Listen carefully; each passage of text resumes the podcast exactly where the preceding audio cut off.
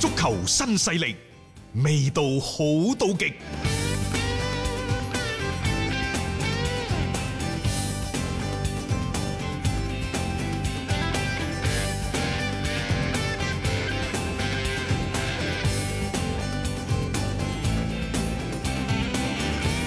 再同大家睇睇呢，就琴晚嘅賽事，皇家馬德里三比零都唔叫做輕取華倫西亞，嗯實際上都打得頗為之辛苦嘅。哇但係嗯從牌面上嚟睇呢，嗯就華倫西亞可能係誒、呃本賽季、嗯皇馬喺西甲剩餘賽事當中所面對嘅實力最強嘅對手啦。係啦， 不過華倫西亞呢，其實班波喺最近都有啲耷頭，佢哋可能個心態都佢已經哋散最衰晒喺邊度呢？可能喺呢一個歐冠嗰度啊，對亞特蘭大啊即係遭受咗呢一個心靈。啊以及身體，身體嘅雙重嘅打擊，即係踢場波。有啲散散地啊。踢場波搞到幾乎，哇！成個俱樂部滅頂之災咁樣嗯樣喎，哇！你睇咪幾即係嗰個心理上面所承受嘅壓力好大。嗱，不過講時講，琴日如果唔係誒 VAR 啊，或者係一啲運氣上邊唔係咁好咧，可能華倫西亞會先開紀錄。係啊，咁再加上呢，就斯利神，嗯，哇！即係上遮下擋，百臂哪吒。係如如果唔係，即係你你你關鍵時候嘅，即係阿邊個啊？啊阿賓森馬係，挺身而出，你一打到下半場，嗯。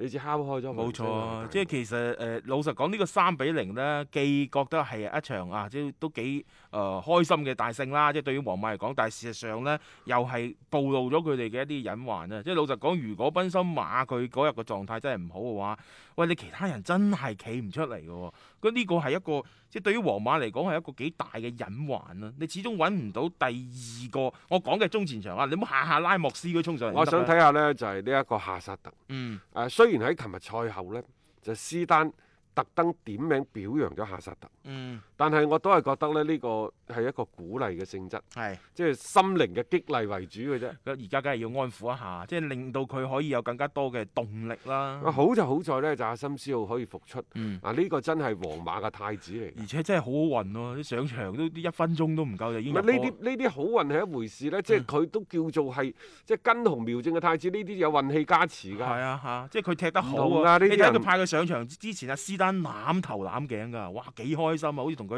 密針密針兩仔爺咁啊！因為你上一場呢，就卻奧斯、拉莫斯、馬塞路，嗯，係、啊，三比零、三比一贏伊巴，係啊，因為皇馬誒呢一個斯丹喺賽後係發火嘅。係啊。啊！琴日呢，終於啲入波啲任務就落翻前鋒，你唔可能下下靠班後衞入波冇嘅。錯啊！呢、個好唔穩陣噶嘛，你你該做乜嘢嘅時候，你就應該要做咁啊，各司其職。咁當然，琴日賓森馬呢，佢就即係入咗兩隻波啦，佢好耐未試過梅開二度啦， 好幾個月㗎啦。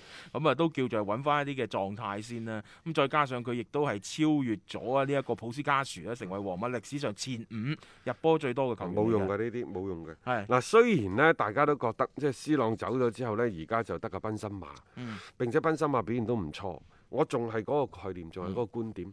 如果皇家馬德里真係要靠賓森馬去支撐呢個場面嘅話，真係同皇馬嘅豪門嘅身份唔般配啊！係啦，即係斯丹其實佢都急嘅，佢都希望即係有一個嘅好強嘅點可以真係幫佢打通呢個任督二脈。仲有就係、當賓森馬表現越風光嘅時候，斯丹嘅警鐘就要敲得越響。嗯係啊，因為除咗斯丹誒、呃因為除咗賓森馬之後，佢已經冇人可用啦，嗯。係咪？呢個仲有最賓森馬年紀又大啦，如果賓森馬入波多，即係證明呢其他啲球員都唔識射門，嗯，咁樣先至對於斯丹嚟講，咁樣先至係最大鑊嘅。冇錯， 所以呢個嘅皇馬贏啊贏咗啦，但係咧警鐘長鳴啊嚇，千祈唔好因為咁掉以輕心，佢哋嘅進攻線嗰邊咧依然係要得到一個較大嘅改善啦，先能夠保持呢種嘅競爭力啊。